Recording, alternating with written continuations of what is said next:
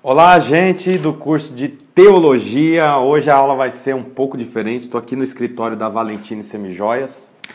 Hoje é. Que dia é hoje mesmo? Quarta. Hoje é quarta-feira. É, nós tivemos que fazer a aula é, por vídeo, porque tivemos que ir para São Paulo, eu e a pastora Bruna, porque o meu sogro não está muito bem, pegou o Covid, está hospitalizado. Então nós tivemos que ir para lá para dar um suporte para a família e, e a gente ficar bem também, porque aqui a gente fica preocupado, lá a gente está próximo da, da sogra e a gente pode ajudá-la. É, mas de qualquer jeito eu tenho certeza que vai ser uma aula abençoada. Vou pedir para que você se concentre. Eu prometo também encurtar um pouquinho a aula aqui, para que a gente não perca a concentração. Vamos começar Pentateuco nós temos Pentateuco 1, 2 e 3 para estudar. Hoje nós vamos começar com Pentateuco 1, é, Gênesis. É um livro com, rico em detalhes, né? É muito interessante, é muito bom. Gosto muito de ler Gênesis e tem pontos aqui a ser estudados que nós não podemos deixar de estudar. Por exemplo, o, o princípio de todas as coisas, né? a criação de todas as coisas. Outro, outra coisa, a queda do homem. É, outro detalhe, é, o dilúvio, ah, o chamamento de Abraão. Depois de Abraão, o nascimento de Isaac, Jacó, né? Ah, e por fim, os filhos de Jacó que compõem as doze tribos de Israel. Então é mais ou menos isso que nós vamos estudar é, sobre Gênesis. É, logicamente que dentro desses sete ou oito pontos aqui que eu falei é, é cheio de informações e muito mais do que informação, eu quero que você volte para sua casa é, mais do que entendendo o, o, o livro de Gênesis, mas vivendo o princípio que está aqui registrado, né? Então, vou começar aqui é, com o capítulo 1, versículo 1, que a Bíblia diz assim: No princípio Deus criou os céus e a terra, era a terra sem forma e vazia, trevas cobriam a face do abismo e o Espírito de, de Deus se movia sobre a face das águas. Disse Deus, grava isso aqui, ó. Disse Deus: haja luz. E houve luz. Deus viu que a luz era boa e separou a luz das trevas. Deus chamou a luz de dia e as trevas chamou de noite. Passaram-se a tarde e a manhã, esse foi o primeiro dia. Então, esse é o registro do primeiro dia. É interessante que cada um dos outros seis dias é muito parecido com esse primeiro. Ele registra o que foi que Deus fez, como Deus fez e o que Deus achou do que havia sido feito. No final de cada um dos versículos, ou perdão, no final de cada um dos dias, há o registro do final do dia também. Houve tarde e manhã, e esse foi o primeiro dia, quer dizer, o primeiro dia acabou. Vamos para o segundo dia agora, versículo 6. Depois disse Deus: haja entre as águas um firmamento, ou seja, uma separação. Então Deus fez o firmamento e separou as águas que ficaram é, por baixo é, das águas que ficaram por cima. E assim foi. Ao firmamento Deus chamou de céu. Passaram-se a tarde, e olha, novamente, passaram-se a tarde e a manhã, e esse foi o segundo dia. Tem alguns pontos que é, é idêntico. O que, que é idêntico? Como Deus fez. Como que Deus fez? Falando. E disse Deus. Isso vai se repetir por vários versículos. Nós vamos ver aqui. Eu já quero pontuar para você isso, que tudo que Deus faz é pela fala. Deus fala, então é feito. Sabe que isso mostra uma característica do nosso Deus. Deixa eu só fechar aqui essa janela aqui. Um pedacinho dela. Aí, pronto, tá bom, só aqui, só que tá ventando. É, então a gente vê que é, Deus fala, nós servimos a um Deus que fala. É interessante que se você não está ouvindo o Senhor, o erro não é dele, provavelmente é seu ou é meu. Se eu não ouço o Senhor, o problema é meu, o problema está em mim, porque desde o princípio Deus fala, logo no começo, e Deus disse. E quando Deus disse, algo aconteceu. Quando Deus fala, algo acontece.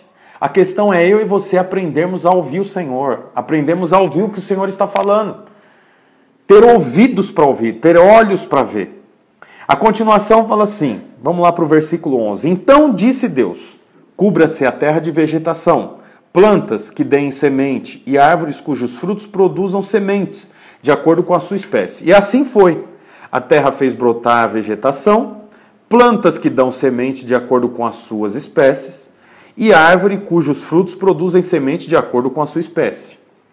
E Deus viu que ficou bom. E passaram-se tarde e manhã, e esse foi o terceiro dia. Mais uma vez.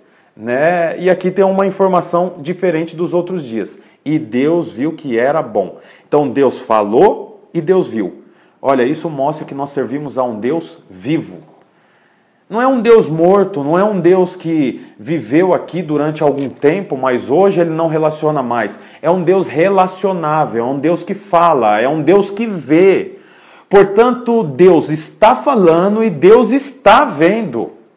Importante, parece um detalhe muito frágil, mas é importante que você entenda: Deus fala e não só fala, ele vê. A Bíblia diz: Deus viu que era bom, porque tudo que Deus faz é bom.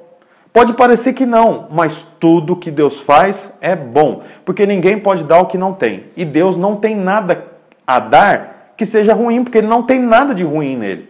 Portanto, tudo que Deus faz é bom. E esse foi o terceiro dia. Vamos para o quarto dia. Disse Deus: haja luminares no firmamento, no céu, para separar o dia da noite. Sirvam eles de sinais para marcar estações, dias e anos, e sirva de luminares no firmamento do céu para iluminar a terra. E assim foi. Por que, que assim foi? Porque foi Deus que disse. Quando é Deus que diz, tem que acontecer. Se é Deus que está falando, tem que ser assim. Olha, a Bíblia diz, e assim foi.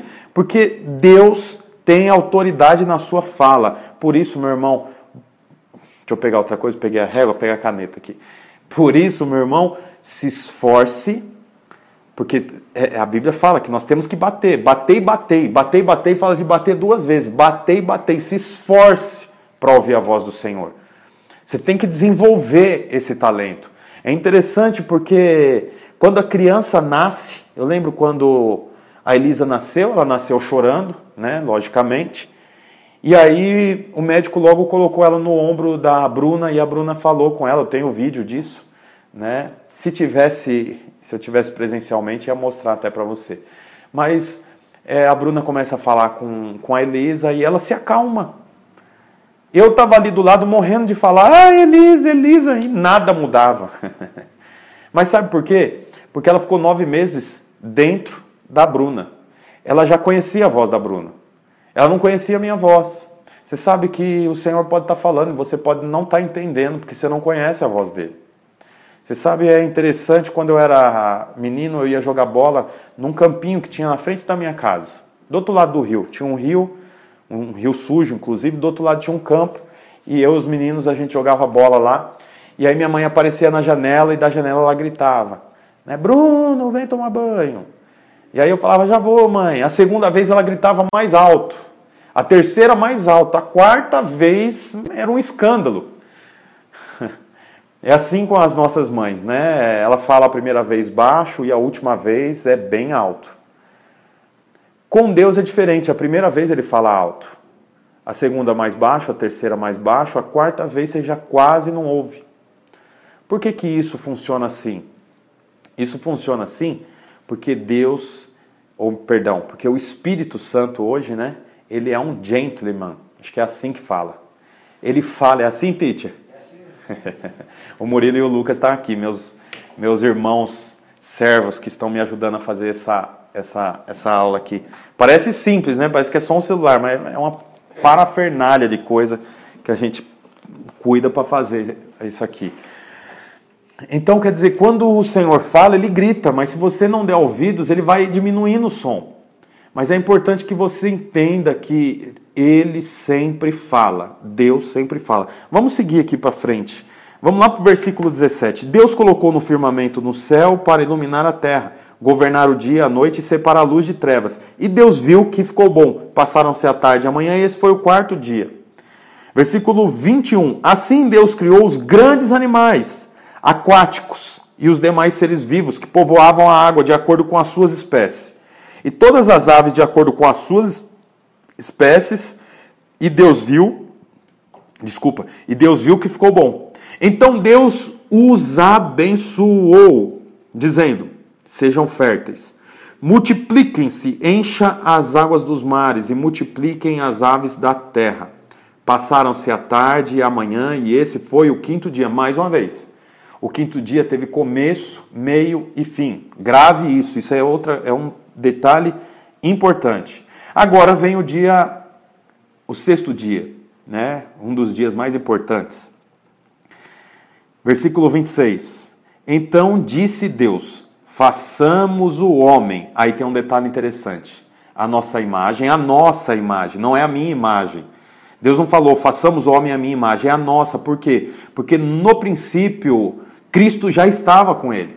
Ele é o Alfa e o Ômega, o princípio e o fim. Então, quando Deus disse, façamos o homem a nossa imagem, ele está fazendo referência à imagem dele e à imagem de Cristo. E ele fala: façamos o homem a nossa imagem conforme a nossa semelhança. Então, depois do homem ser feito imagem e semelhança, vem a próxima frase. Qual é a próxima frase? Domine ele. Domine sobre o quê? Sobre os peixes do mar, as aves do céu, os grandes animais de toda a terra, sobre os pequenos animais que se movem rente ao chão. Então quer dizer, o domínio só vem depois de ter imagem e semelhança. Você não tem domínio se você não tiver imagem e semelhança. E não é a imagem e semelhança de qualquer um, é a imagem e semelhança de Deus Pai e Deus Filho. Você exerce autoridade sobre o ambiente que você habita. Mas quando? Quando eu tenho imagem e semelhança. Outra coisa interessante é que o Senhor dá domínio sobre o peixe, sobre a, as aves, sobre os animais, sobre toda a terra, né? sobre os pequenos animais, os que se movem rente ao chão. Quer dizer, o Senhor dá autoridade para o homem no ambiente em que ele vive. O Senhor não dá domínio para o homem sobre o outro homem. O Senhor não dá domínio para o homem sobre a mulher, pelo menos até aqui não. O Senhor dá domínio para o homem sobre o ambiente em que ele habita. E eu quero dizer isso para você, você tem domínio, mas quando que você tem domínio? Quando você tem imagem. Eu lembro quando eu estava jogando videogame na minha casa, a mesma coisa. Minha mãe, desliga esse videogame, desliga esse videogame. Eu não desligava. Mas quando eu ouvia, o meu pai tinha um golzinho a ar, né? O golzinho dele encostando, um golzinho 86, encostando. Ele descia do carro e o molho de chave vinha batendo na perna dele assim, rapidinho eu desligava o videogame. Olha, minha mãe estava falando, mas quando meu pai chegou, tudo mudou. Por quê? Porque meu pai tem imagem de domínio. Olha, quando você tiver imagem e semelhança do Senhor, aonde você chegar, as trevas têm que sair. Quando você chegar, é, o mundo deve se dobrar, porque você não é melhor do que eles, mas porque você tem imagem e semelhança. É inevitável. Quem tem imagem e semelhança domina. Não domina sobre o outro, não domina sobre o igual, domina sobre o ambiente. Você tem autoridade para mudar o ambiente. Você chegou num ambiente que o ambiente está ruim, está pesado, você é quem tem autoridade para mudar isso na sua empresa, no seu comércio, na indústria que você trabalha, na igreja que você frequenta, na sua célula, na sua casa. Você tem poder para alterar o ambiente. Por quê? Porque você tem domínio. E é interessante, é interessante que Deus dá ao homem exatamente o que ele precisa. O Senhor podia dizer aqui, então Deus fez o homem à sua imagem e semelhança e deu a ele força, mas não é o que ele precisa. E deu para ele riqueza, não é o que ele precisa. Mas Deus deu o que o homem precisava, que é o que? Autoridade. O homem recebeu autoridade para dominar. Você tem autoridade. Eu gosto muito daquela ilustração, acredito que muitos de vocês aí já ouviram Imagina que está vindo um caminhão carregado, uma carreta muito pesada. E à noite, no meio da rodovia, um homem aparece na frente dessa carreta e com a mão faz sinal para a carreta parar. Eu pergunto para você, se você estivesse dirigindo à noite e um homem aparecesse assim na sua frente, o que, que você faria? Eu vou responder por mim, eu não pararia. No mínimo eu buzinaria, daria sinal de luz, desviaria, mas eu não vou parar, não sei se é um assalto, alguma coisa. Agora imagina a mesma cena, só que quem vem na sua frente e faz sinal para parar é um homem com fardamento da Polícia Rodoviária Federal. O que, que você vai fazer? Eu também já vou responder. Eu não, eu não vou seguir, eu vou parar, né? Mas é interessante, podia ser até o mesmo homem que estava fazendo sinal para mim. Sabe o que, que muda? Não é quem está fazendo sinal, mas é o fardamento, a cobertura. Aquela cobertura, aquela farda exige que eu me dobre, porque tem autoridade, tem domínio. Igualmente é para mim e para você. Você sabe, os problemas podem vir como uma carreta carregada, mas eu quero dizer para você que se você é alguém que tem a imagem e semelhança do Senhor, não importa quão grave seja, tem que parar, tem que paralisar, porque você tem autoridade e domínio para dar uma voz de comando, para dar uma, uma ordem. Então, em nome de Jesus, que você possa entender isso. E a Bíblia continua aqui dizendo no versículo 28. Deus os abençoou e lhe disse: Sejam férteis, multipliquem-se, encham e submetam a terra. Dominem sobre os peixes do mar, sobre as aves do céu, sobre todos os animais que se movem na terra. Disse Deus, versículo 29: Eis que lhes dou todas as plantas que nascem em toda a terra e produzem semente, e todas as árvores que dão frutos com sementes.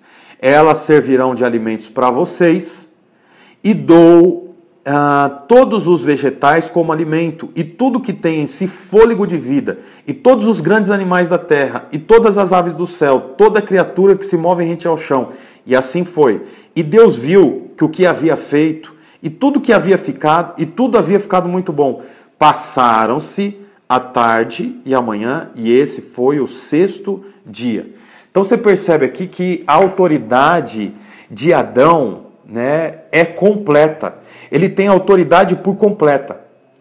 Autoridade sobre os animais, autoridade sobre a terra, autoridade sobre a semente, autoridade sobre os animais grandes e pequenos. Ele pode se alimentar de todas essas coisas. Mas é interessante que no capítulo 2, 3, nós vamos ver o caminho da queda de Adão. E sabe o que, que chama a atenção? Quando Adão peca. Porque quando Adão peca, automaticamente ele perde o domínio. O domínio que o Senhor deu para ele aqui, nós acabamos de ler. Por quê? Porque quando ele come do fruto, ele perde a imagem. Ele deixa de ser parecido com o Criador, com aquele que o criou, ele deixa de ser semelhança com aquele. E agora ele é um homem simples, ele não tem imagem e semelhança do Senhor. Nesse momento, ele perde a autoridade. E essa autoridade é transferida para quem? Abre a sua Bíblia aí em Romanos, no capítulo 5. Vamos ver o que, que diz lá. Romanos 5, 12. Romanos capítulo 5, versículo 12. Diz assim: Portanto, da mesma forma como o pecado entrou no mundo por um homem, e pelo pecado a morte, assim também a morte veio a todos os homens, porque todos pecaram. Pois antes de ser dada a lei, o pecado já estava no mundo, mas o pecado não é levado em conta quando não existe a lei. Olha, você percebe aqui que o homem tinha autoridade, mas a partir do momento que ele come do fruto, esse homem perde a autoridade. A autoridade é dada ao pecado e o pecado leva à morte. Hoje existe uma lei que rege a todos, a lei da morte. Você pode não passar por muitas coisas, mas inevitavelmente você vai passar pela morte. A menos que Cristo venha nos buscar e nós sejamos arrebatados antes que isso aconteça. Mas a lei natural da vida é a morte. Você pode ser bilionário, pode ser muito rico. O final é igual para todos. Portanto, Adão tinha domínio ele dominava sobre o ambiente, ele dominava sobre os animais, ele mantinha influência, mas quando ele peca, ele perde essa autoridade. O interessante é que se nós continuarmos lendo Romanos no capítulo 5, nós vamos ver que Jesus, chamado de segundo Adão, retoma essa autoridade e dá novamente para nós. Portanto, eu e você temos novamente essa autoridade porque fomos revestidos de Cristo. Você foi revestido de Cristo, agora a autoridade está sobre você novamente. O Senhor tirou a autoridade da morte e deu para mim e para você. Eu e você temos toda a autoridade sobre o ambiente em que nós habitamos. A autoridade foi novamente trazida a nós. É interessante que, se nós fizermos um estudo um pouco mais detalhado, nós vamos ver que Cristo trouxe de volta o domínio, inclusive sobre cada área que o homem perdeu. Por exemplo, o homem tinha autoridade sobre os peixes do mar. Quando ele peca, ele perde. Mas Jesus toma de volta essa autoridade. Em que momento? Quando, por exemplo, Pedro diz que deveria pagar o imposto, mas não tinha o dinheiro para pagar, e Jesus fala: vai pescar dentro do peixe, vai ter uma moeda. Quem pôs a moeda dentro do peixe? Só alguém que tem muita autoridade. Só alguém que com a fala pode fazer. Você percebe? Adão perdeu autoridade sobre os peixes do mar. Jesus trouxe de volta. É interessante que a Bíblia fala que Adão tinha domínio sobre as aves do céu, mas perdeu. Mas o segundo Adão toma de volta essa autoridade. Em que momento? Quando ele é batizado. A Bíblia fala que quando ele é batizado, uma pomba sobrevoou exatamente o local onde Jesus estava sendo batizado, o céu se abriu e uma voz saiu do céu. Olha, na hora que Jesus é batizado, uma pomba sobrevoa. Por quê? Só alguém que tinha autoridade e poderia dar uma ordem para a pomba sobrevoar exatamente naquele momento. Você percebe que o Senhor vai retomando de volta é, toda a autoridade que foi perdido lá atrás por Adão. Nós vemos isso também para com os animais. Em uma ocasião, é, Jesus fala: Olha, eu vou ter que ir para Jerusalém, e o profeta profetizou que eu entraria montado num jumento. Os discípulos falam: Mas a gente não tem jumento. Jesus fala: Quando nós chegarmos lá, vai ter um jumento na frente da porta, você traz aquele jumento para mim.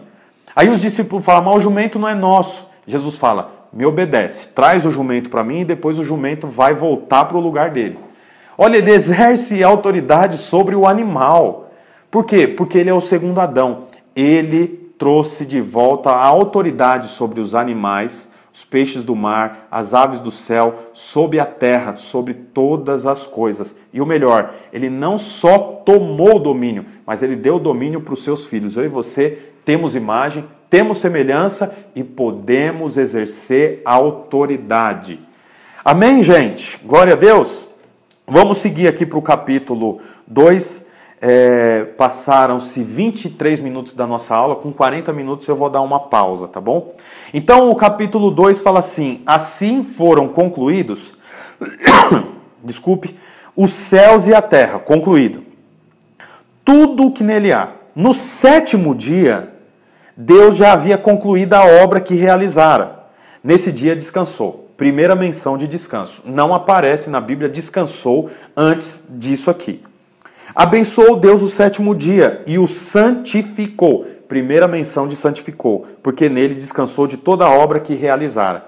É interessante porque aqui é a primeira menção, ou seja, a primeira vez na Bíblia, primeira vez que aparece na Bíblia a palavra santificou, e não é coincidência, mas aparece juntamente com a palavra é, santificou, a palavra descansou. É a primeira vez que aparece na Bíblia e elas aparecem juntas. Santificou aparece junto com descansou. Isso não é por acaso. Você sabe, aqui tem uma, um princípio. Qual princípio? Que não há nada mais santo do que descansar. Você sabe que santo não é quem não peca, santo é quem vive de forma diferente.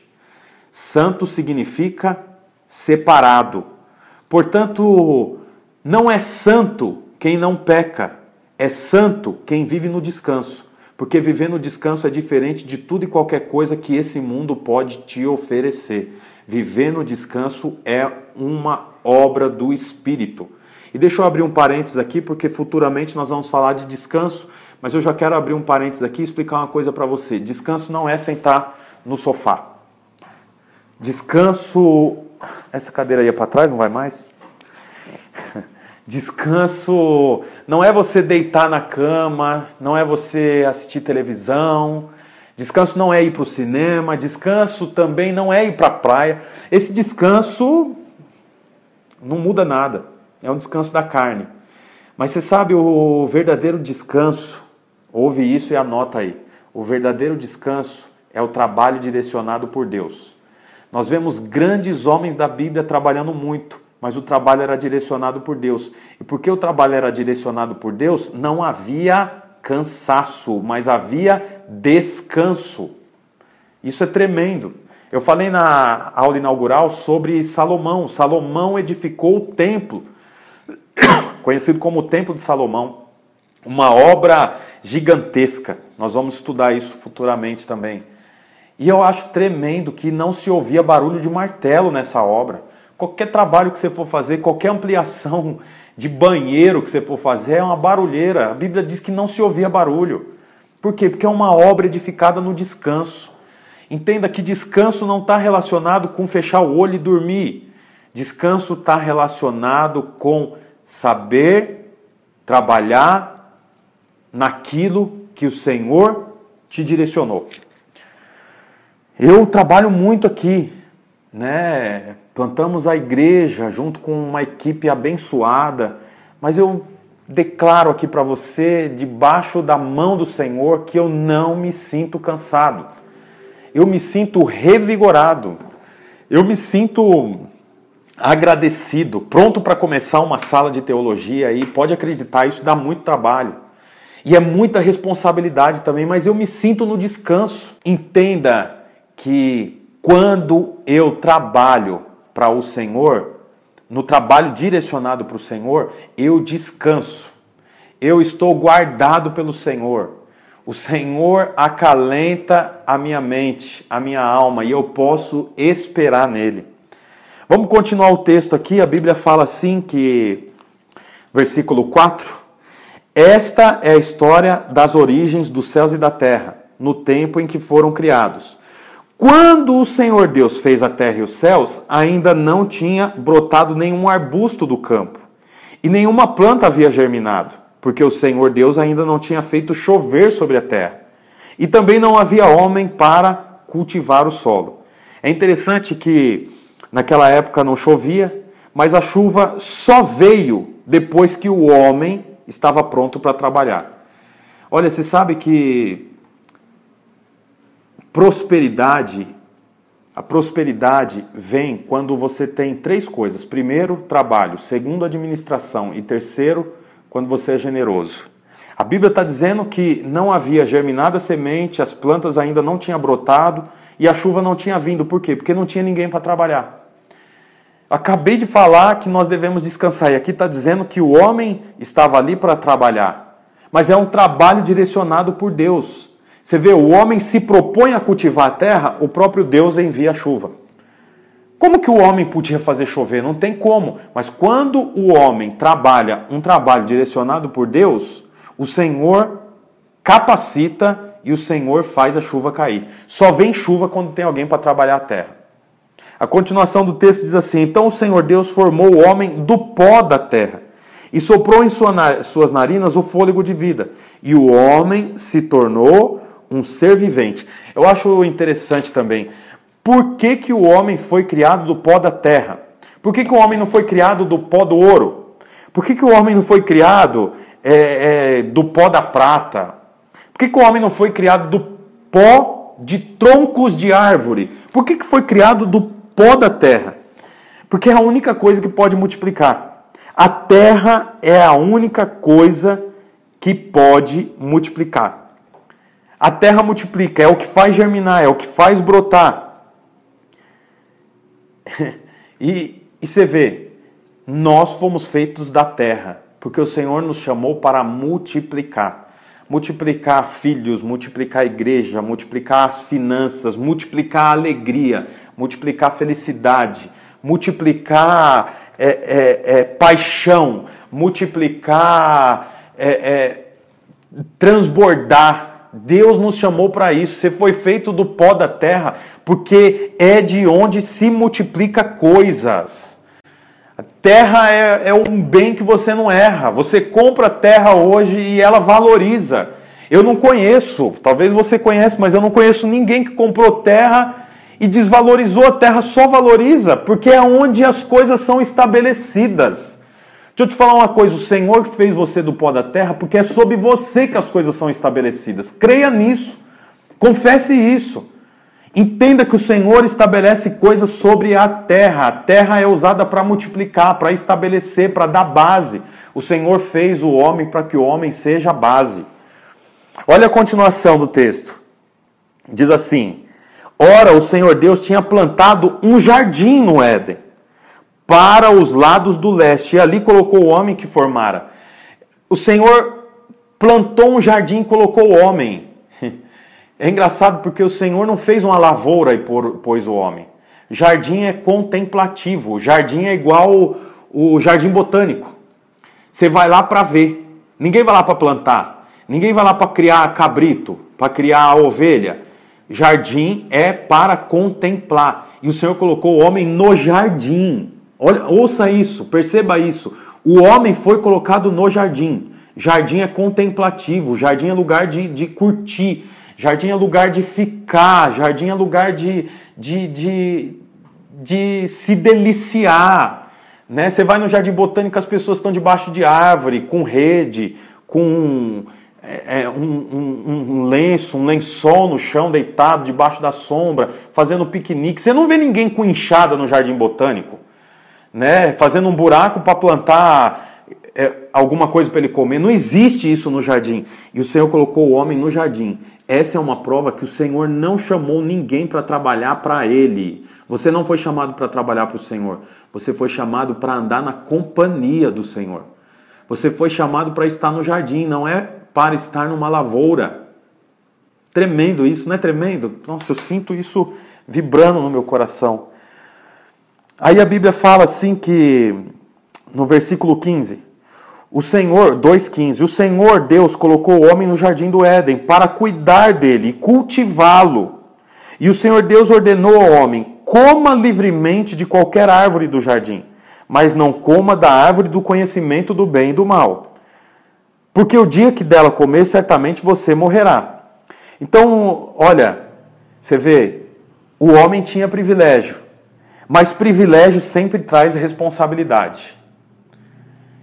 Ao contrário do que muita gente pensa, você não conhece o homem quando você dá poder para ele.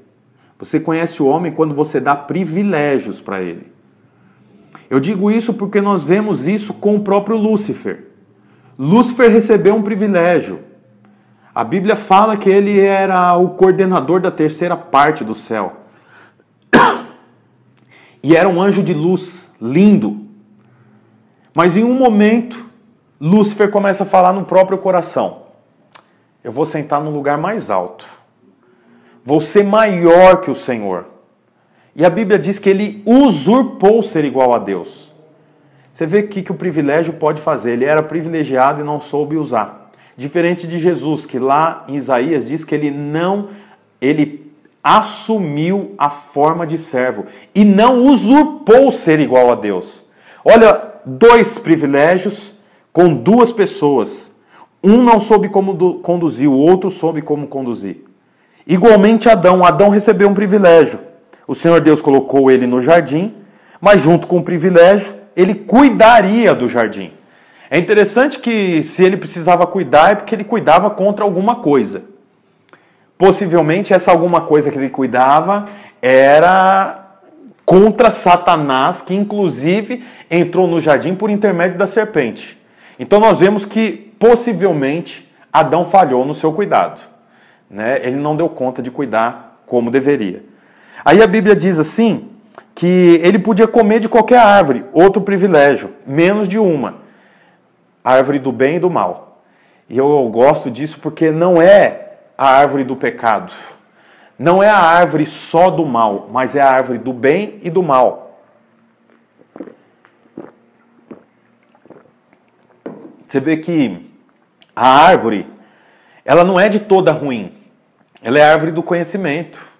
É a árvore que você vai saber o que é bom e o que é mal. Você sabe que a árvore do conhecimento do bem e do mal, ela faz você andar agora de acordo com uma. A, como é que se diz? É, uma cartilha. O que, que significa isso? Aquele que comeu da árvore do conhecimento do bem e do mal, não pense que ele é satânico, que ele é alguém ruim. Aquele que comeu da árvore do conhecimento do, do bem e do mal é uma pessoa que anda com base na cartilha.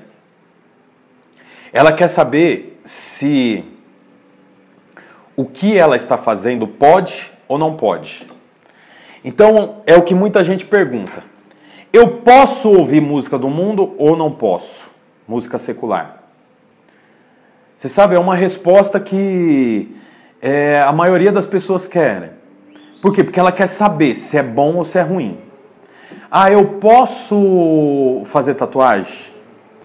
Eu posso. Sabe, eu, é o tempo todo querendo saber se pode ou não pode. Eu posso batizar sem ser casado? Eu é, posso é, ter relação sexual com a minha namorada? Olha, nós não comemos da árvore do conhecimento do bem e do mal, nós comemos da árvore da vida. Todos nós temos acesso ao Senhor. Portanto, se você está em dúvida se o que você está fazendo é permitido ou não é permitido, vá para a árvore da vida, vá para Cristo. Não adianta você querer que a religião diga o que você pode fazer ou não. A religião é um problema, a religião mata. Nós não andamos de acordo com a religião. A comunidade casarão não anda de acordo com a religião, nós andamos de acordo com a árvore da vida. Nós vamos para Cristo. Você quer fazer uma tatuagem? Vai para Cristo. Se ele não diz nada sobre isso, faz o que você achar que tem que fazer. Se você quer saber sobre é, o sexo fora do casamento, vai para Cristo. Está tudo registrado na palavra. O que, que ele pensa sobre isso? Ah, ele não pensa nada sobre isso. Se ele não pensa nada sobre isso, então você tem que avaliar se isso te convém, que é o que o apóstolo Paulo fala.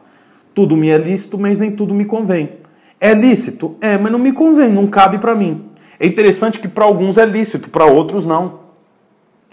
O que, que eu quero dizer para você é que você não precisa de um guru espiritual. O pastor não é um guru espiritual. Ele não diz para você se você pode assistir futebol, se você não pode. Ele não diz para você se você pode usar calça social ou calça jeans. Você tem que ir para a Bíblia. Você sabe que muitas igrejas estabeleceram o pastor guru, o homem que vai é, é, dizer para você o que, que você tem que fazer. Você não tem que ter guru sobre a sua vida, você tem que ter Cristo. Os pastores são, os líderes eclesiásticos são placas sinalizadoras. A placa sinalizadora te dá uma direção, mas você que está com o volante na sua mão, você que dá a direção, você que vai.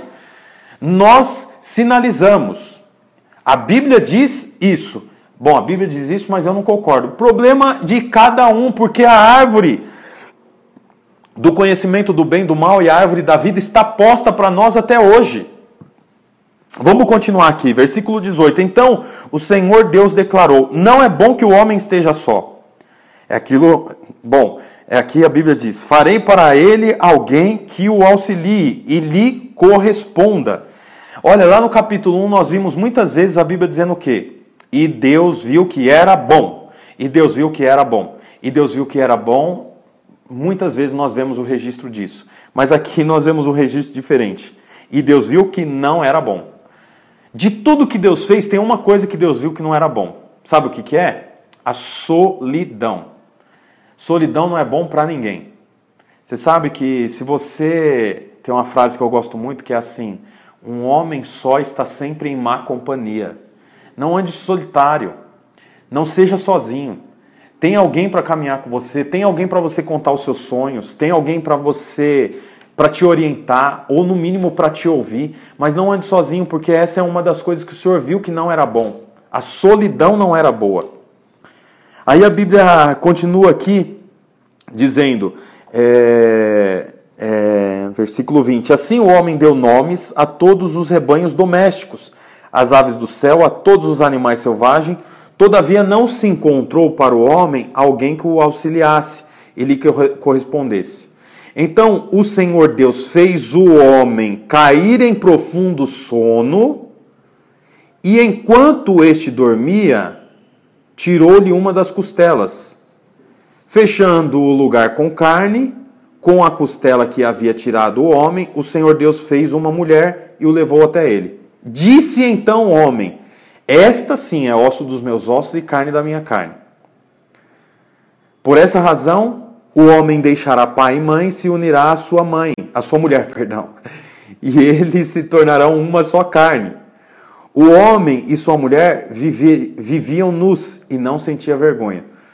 Então é interessante que quando Deus quer fazer algo genuinamente bom, ele faz o homem dormir. Adão estava procurando uma esposa, uma companheira. Ele olhava a girafa e não servia, porque era uma cor esquisita e tinha o pescoço muito longo. Aí ele procurava, achou o elefante, a elefanta, né? Puxa, isso é muito grande, não vai dar conta. E tem uma tromba também esquisita. E assim foi pelos animais, porque a Bíblia diz que não se encontrou nenhum par para ele. Ele falou: não tem nenhuma aqui para mim. E o Senhor viu. Aí o Senhor falou: eu vou fazer um par que vai ser ideal para ele. Coisa boa, coisa fina. ele vai ser muito feliz. Aí sabe o que o Senhor fez? Pôs ele para dormir. Portanto, quando Deus quer realmente fazer uma coisa boa para você, sabe o que ele faz? Ele põe você para descansar. Olha, mais uma vez o descanso aqui. Ele pôs o homem para dormir. Portanto, o Senhor o tempo todo quer dar coisas boas para nós, mas ele só pode dar coisas boas genuinamente quando nós dormimos. Aprenda a descansar no Senhor, aprenda a descansar nele e você vai perceber o quão bom ele tem sido para você. Aprenda a descansar no Senhor. A Bíblia diz que o Senhor dá aos seus amados enquanto eles dormem. Você sabe, esse texto não está fazendo referência a dormir exatamente, fechar os olhos, ainda que eu creio que o Senhor pode nos abençoar assim. Mas dormir é a maior expressão de descanso. O Senhor dá aos seus amados enquanto eles descansam. E lembre-se, descansar é confiar no Senhor. Descansar é saber que Ele está à frente de tudo e inclusive à frente do pastor Almir que está enfermo com Covid. Nós cremos, oramos pela cura e esperamos no Senhor.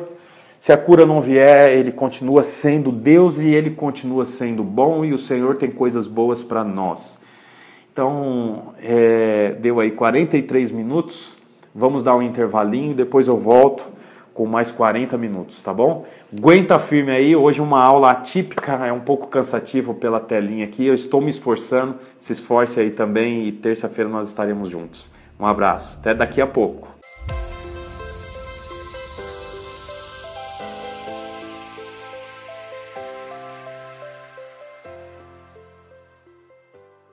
Bom, voltamos aí, aguenta aí mais alguns minutos. É... Eu sei que o Senhor vai continuar falando com você aí. Falou muito comigo. Se esforcem para que você não durma e vá anotando, vá anotando aí, né? Inclusive, eu quero dar o um recado para vocês que eu fui até aquela editora, liguei na editora para é, ter a Bíblia com esse cantinho para vocês anotarem, mas eles estão em falta, não tem. Então, aguenta aí, eu vou ver em outro lugar. Se você achar pela internet, compre né? Então vá anotando aí para você manter-se ligado na aula. Vamos para o capítulo 3. A Bíblia fala então agora da serpente, né? a queda do homem. Então fala: ora a serpente era o mais astuto de todos os animais selvagens que o Senhor Deus tinha feito. E ela perguntou à mulher, perguntou. Essa é a estratégia de Satanás, esse é o disfarce de Satanás. Ele não se identifica mas a identificação dele é a dúvida, é a interrogação. Será que seu marido não está te traindo? Será que essa igreja que você está é certa? Será que Deus existe mesmo? Será que se Deus existisse, o Covid iria fazer o estrago que está fazendo? Será que não vale a pena se separar e casar com, outra, com outro homem?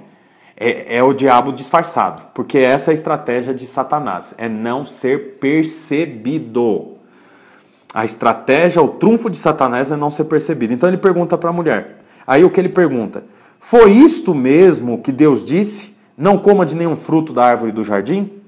Respondeu a mulher, a serpente: Podemos comer do fruto das árvores do jardim, mas Deus disse: Não coma do fruto da árvore que está no meio do jardim, nem toque nele, do contrário vocês morrerão.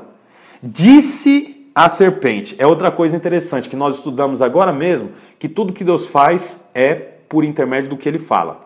E disse Deus, façamos o homem. E disse Deus, façamos. E disse Deus, façamos. E disse Deus, e disse Deus. Mas olha, disse a serpente. A serpente fala também. Do mesmo jeito que o Senhor fala, a serpente também fala. Por isso você tem que ter ouvidos, olhos, percepção espiritual para discernir quando é Deus e quando é a serpente, porque você pode se confundir. Aí a Bíblia fala: certamente não morrerás, a serpente disse.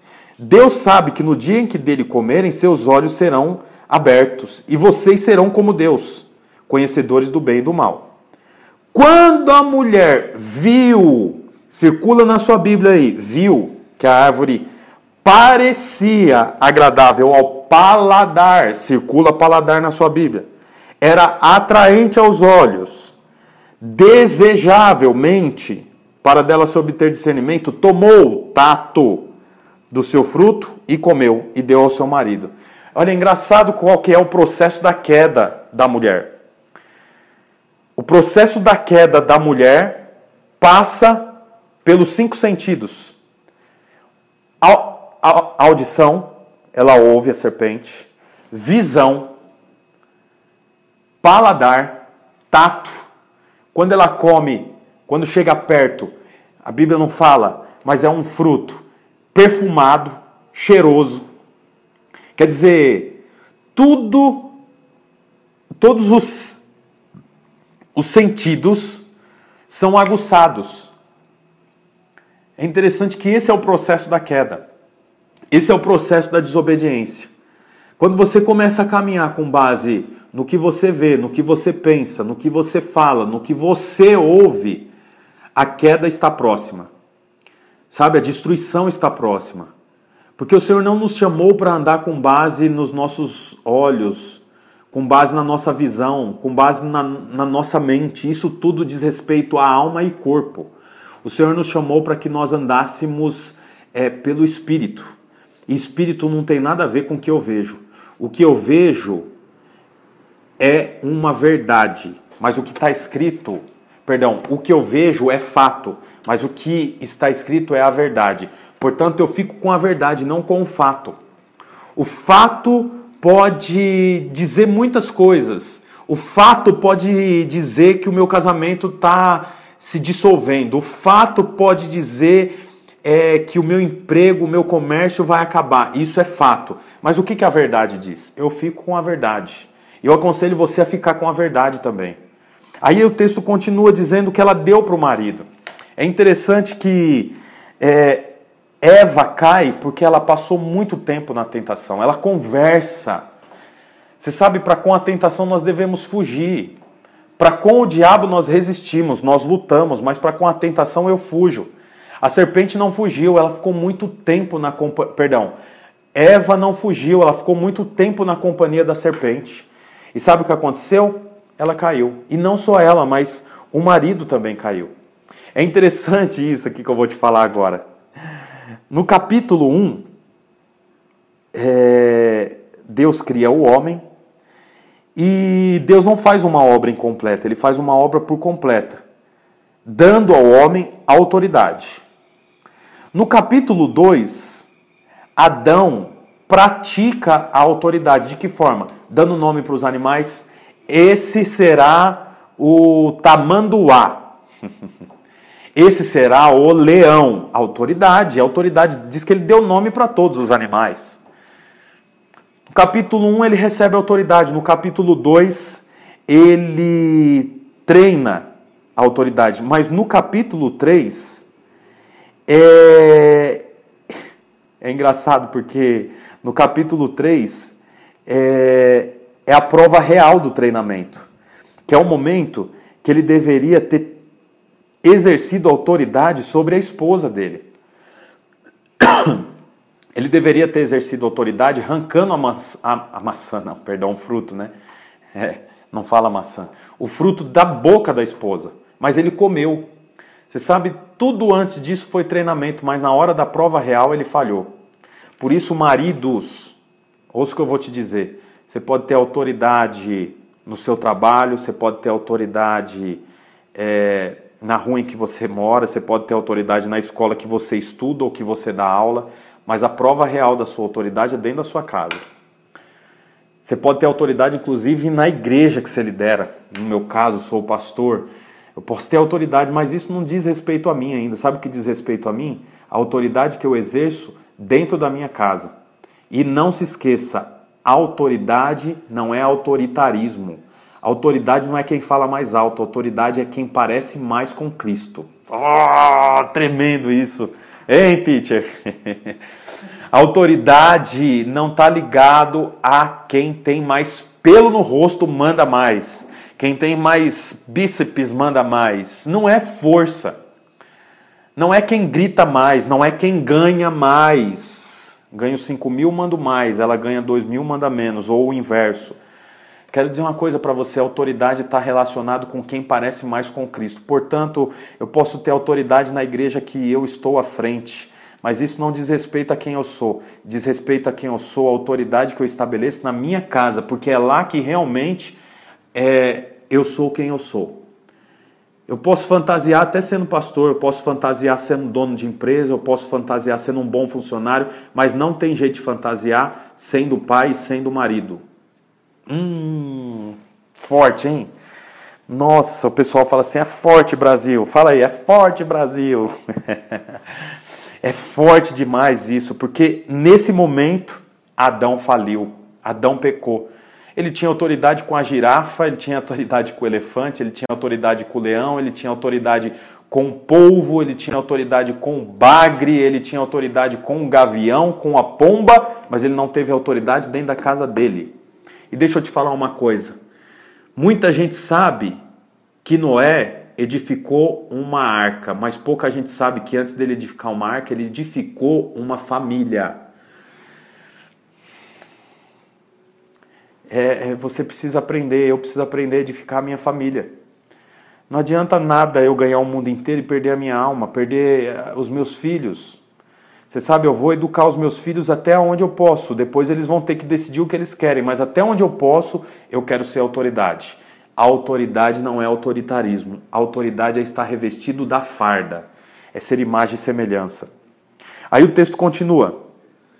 Os olhos dos dois se abriram e perceberam que estavam nus, então juntaram folhas de figueira para cobrir-se. Ouvindo o homem e sua mulher os passos do Senhor Deus, que andava pelo jardim quando soprava a brisa do dia, esconderam-se da presença do Senhor Deus entre as árvores do jardim. Mas o Senhor Deus chamou o homem perguntando: Onde está você? Essa pergunta também é muito interessante, porque Deus não precisava perguntar, foi ele que plantou as árvores. Foi ele que, que, que fez o jardim? Como é que ele pergunta aonde que Adão está? Ele sabia onde Adão estava. Mas você sabe que essa pergunta não é em busca de informação. Essa pergunta é em busca de arrependimento. Você sabe que muitas vezes o Senhor vai perguntar para você, não esperando a resposta, mas esperando que, que você caia em si. O Senhor esperava que Adão caísse em si. Senhor, pelo amor de Deus, estou nu, estou tô, tô errado, pequei, fiz tudo errado aqui. Ao contrário disso, o que, que ele faz? Ele se esconde. Mais uma falha, mais uma falha do homem, mais uma falha do sacerdote. Ele se esconde, né? Então você percebe, Satanás gera dúvida. Depois da dúvida, Satanás gera incredulidade, eles deixam de acreditar no que o Senhor falou para crer no que a serpente está falando. Então, primeiro, dúvida. Depois da dúvida, incredulidade. E por último, desobediência. Esse é o caminho de todo pecado. Todo pecado começa com a dúvida. Vamos pensar no homem que traiu a esposa. Começou na dúvida. Será que vale a pena? Poxa, minha esposa está com tantos anos, minha esposa não é mais a mesma. Essa secretária é linda.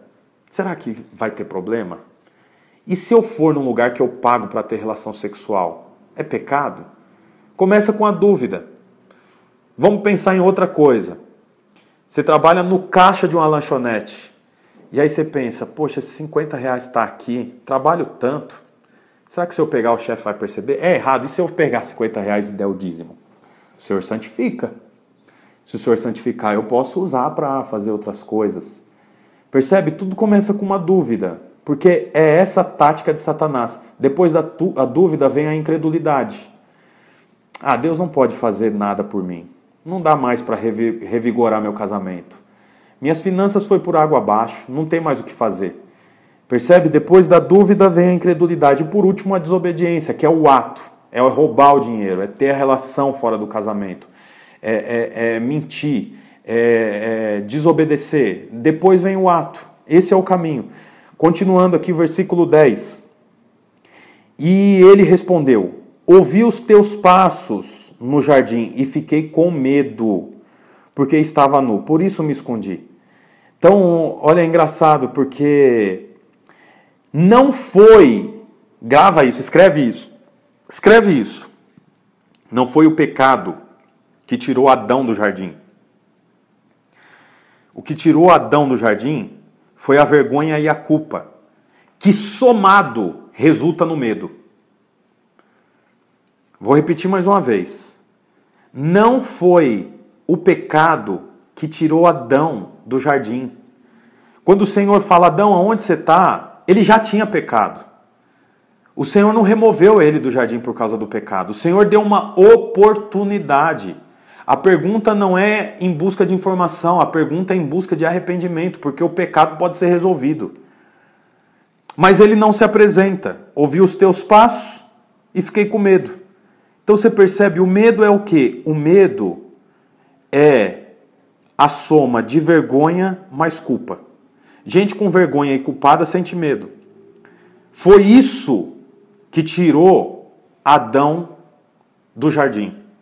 E isso é assim até hoje. O Senhor te plantou num jardim para você descansar, para você desfrutar, para você desfrutar da companhia do Senhor. O pecado não pode remover você do descanso, porque o pecado já foi resolvido. Cristo é o Alfa e o Ômega. O pecado já estava resolvido, inclusive aqui nesse momento. O pecado não tinha poder para remover Adão do jardim, mas a vergonha e a culpa tem. Você sabe, muita gente desvia dos caminhos do Senhor vai para a prostituição, para o mundo das drogas, para o alcoolismo, vai viver uma vida de imoralidade por causa da vergonha e da culpa. Então, o casal faz corte, não se beijam, não tem relação íntima. Em um dia eles têm relação íntima, o casal de namorados cristãos não está esperando pelo sexo, portanto a menina não toma anticoncepcional e o rapaz não anda com camisinha na carteira. Aí o que, que acontece? Começaram a se beijar, relação sexual, a menina ficou grávida. A gravidez ou a fornicação, que é o sexo fora do casamento, não tem poder para tirar ele do jardim. Mas agora ele se sente envergonhado e culpado. Isso remove eles do jardim.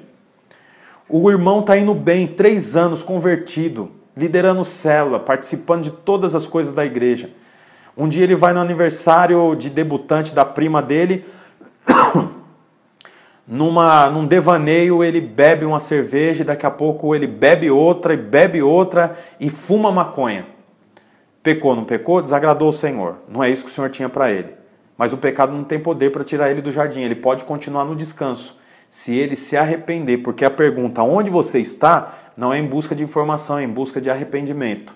Se ele se arrepende, ele continua no jardim. Se esse menino não se arrepende, ao invés disso, ele sente vergonha e culpa, o resultado final é o medo. E o medo te distancia do lugar onde o Senhor te colocou. O medo te distancia do próprio Deus. Não é tremendo isso, gente? Meu Deus, é, é forte, Brasil. Fala aí, é forte, Brasil. aí a Bíblia diz assim: Deus perguntou: Quem disse que você estava nu? Você comeu do fruto da árvore que é proibido comer? Disse o homem: Foi a mulher que me deste por companheira, que me deu do fruto da árvore e eu comi. Então você percebe que Adão não é do tipo do homem que assume a responsabilidade. Na verdade, aqui era o momento ainda para ele se arrepender, mas ele não se arrepende, ele se justifica. Onde há é, é, justificativa, não há confissão de pecado. Ah, eu fiz mesmo, mas você sabe como é difícil para mim? Ah, eu desviei mesmo, mas você sabe o que eu passei? Quem é bom de justificativa não é bom de arrependimento. Adão se justificou ao invés de confessar. É preciso confessar os seus pecados para o Senhor para que ele te perdoe. Ele é um Deus bom, perdoador, galardoador. Aí a Bíblia fala que o Senhor então perguntou para a mulher: O que, que você fez? A mulher falou: O quê? Foi a serpente. Então o Senhor Deus declarou à serpente: Uma vez que você fez isso, maldita é. Entre todos os rebanhos domésticos e entre todos os animais selvagens, sobre o seu ventre você rastejará, e pó comerá. Então agora o homem é alimento de serpente. Porque a Bíblia está dizendo aqui que a serpente vai comer do pó da terra e o homem é produzido do pó da terra. A partir desse momento, eu e você nos tornamos alimento de Satanás. É por isso que ele quer nos distrair, destruir, porque nós somos alimento para ele. Você sabe que Satanás, ou Lúcifer, deixa de ser o anjo de luz e se torna o maior inimigo do Senhor por conta do desejo dele de querer ser igual a Deus. A Bíblia diz que nós somos imagem e semelhança, nós somos parecidos, desculpe, com o Senhor. E é interessante que nós somos tudo o que ele queria ser. Você é alimento de serpente porque você é tudo que Satanás queria ser. Aí ele fala aqui: porém, inimizade entre você e a mulher, entre a sua descendência e o descendente dela, e lhe ferirá a cabeça, e você lhe ferirá o calcanhar. É, aqui a Bíblia fala que o Senhor colocará inimizade entre a mulher, é, entre a serpente e a mulher, entre a descendência e o descendente, o descendente dela. Portanto, a descendência da serpente é inimigo do descendente da mulher. E quem é o descendente dela? O próprio Cristo. Olha o que, que diz lá em Lucas 10, 19. Lucas Lucas 10, 19. Diz assim: uh, Eu lhe dei autoridade para pisarem sobre cobras e escorpiões e sobre todo o poder do inimigo. Nada lhe fará dano. Quem está dando essa autoridade para os discípulos é Jesus. E ele tinha essa autoridade, ele deu essa autoridade porque ele tinha essa autoridade. Qual autoridade que Jesus tinha? Pisar sobre serpentes e escorpiões. Outro texto é Romanos é, 16, 20. Vamos ver. Ah, Romanos capítulo 16, versículo 20. Uh, sempre fiz questão de pregar o evangelho onde Cristo ainda não era conhecido, de forma que não estivesse edificando sobre alicerce de outro, mas antes, como está escrito, há de vê-lo aqueles que não tinham ouvidos, há, há de vê-lo aqueles que não tinham ouvido falar dele, e o entenderão aqueles que não haviam escutado. E por isso, é por isso que muitas vezes fui impedido de chegar até vocês. Oh, Desculpa, gente, eu li o 15. É o 16, 20. Em breve o Deus de paz esmagará Satanás debaixo dos pés de vocês. Então a autoridade que foi dada para Cristo foi transferida para nós. Como eu disse, eu e você somos alimento para a serpente, mas nós recebemos autoridade para pisar sobre a cabeça dessa mesma serpente. Por isso você tem poder para vencer todas as tentações. Você tem poder para vencer as investidas de Satanás contra você, porque o Senhor deu para mim e para você autoridade. Aí o texto continua dizendo: Visto que você deu ouvido à sua mulher e comeu do fruto da árvore da qual eu lhe ordenara que não comesse, maldito é a terra por sua causa. Com sofrimento você se alimentará se alimentará dela todos os dias da sua vida. Ela lhe dará espinhos e ervas daninhas. Deixa eu te falar uma coisa. Você percebe que o trabalho não é maldição. Quem diz isso diz de forma errada. Porque Deus colocou o homem para cuidar do jardim, quer dizer, ele já trabalhava, mas era um trabalho direcionado por Deus. E ele não precisava suar para se alimentar. Agora a Bíblia diz aqui, ó, maldita é a terra por sua casa, com sofrimento você se alimentará dela todos os dias da sua vida. E ela lhe dará espinhos e ervas daninhas. Então muita gente pensa que o trabalho é uma maldição por causa disso. Mas não é isso que a Bíblia diz. O homem já trabalhava antes do pecado. Antes da queda, o homem já trabalhava. Né? Só que a diferença é que era um trabalho direcionado por Deus. Agora ele vai trabalhar e comer do seu suor. Quer dizer, ele vai ter que se desgastar. O suor é desgaste. Quando você se desgasta, você soa. Significa que o homem está se dissolvendo para comer, ele se desgasta para comer. Não era assim antes do pecado, é assim com o pecado. Outra, outra, é... outro resultado do pecado veio sobre é, as árvores, né? sobre é, as plantações. A Bíblia diz: ela lhe dará espinhos e ervas daninhas. Não havia espinho naquela época. O espinho é resultado da queda do homem. As ervas daninhas, as pragas, é resultado da queda do homem. E você terá que se alimentar das plantas do campo, com o suor do seu rosto. Você comerá o seu pão até que volte à terra, tá vendo? Comerá do suor do teu rosto, visto que dela foi tirado, porque você é pó e pro pó você voltará. É... Eu deveria começar o capítulo 4, mas eu não vou começar. Na verdade, já é bem tarde, né? Tá quase já vai dar 10 e meia aqui. É, eu vou ter que ir para São Paulo agora, hoje aqui que eu estou gravando é quarta-feira. Foi um dia muito difícil por conta do pastor Almir. Essa aula eu dei aqui realmente né, na graça do Senhor. Espero que você tenha se alimentado o máximo possível. Quero muito terça estar de volta e poder dar uma aula com mais qualidade, com mais tempo, né? Então, vai me perdoando aí e tenha uma boa aula agora com Lucas de Vida e Disciplina.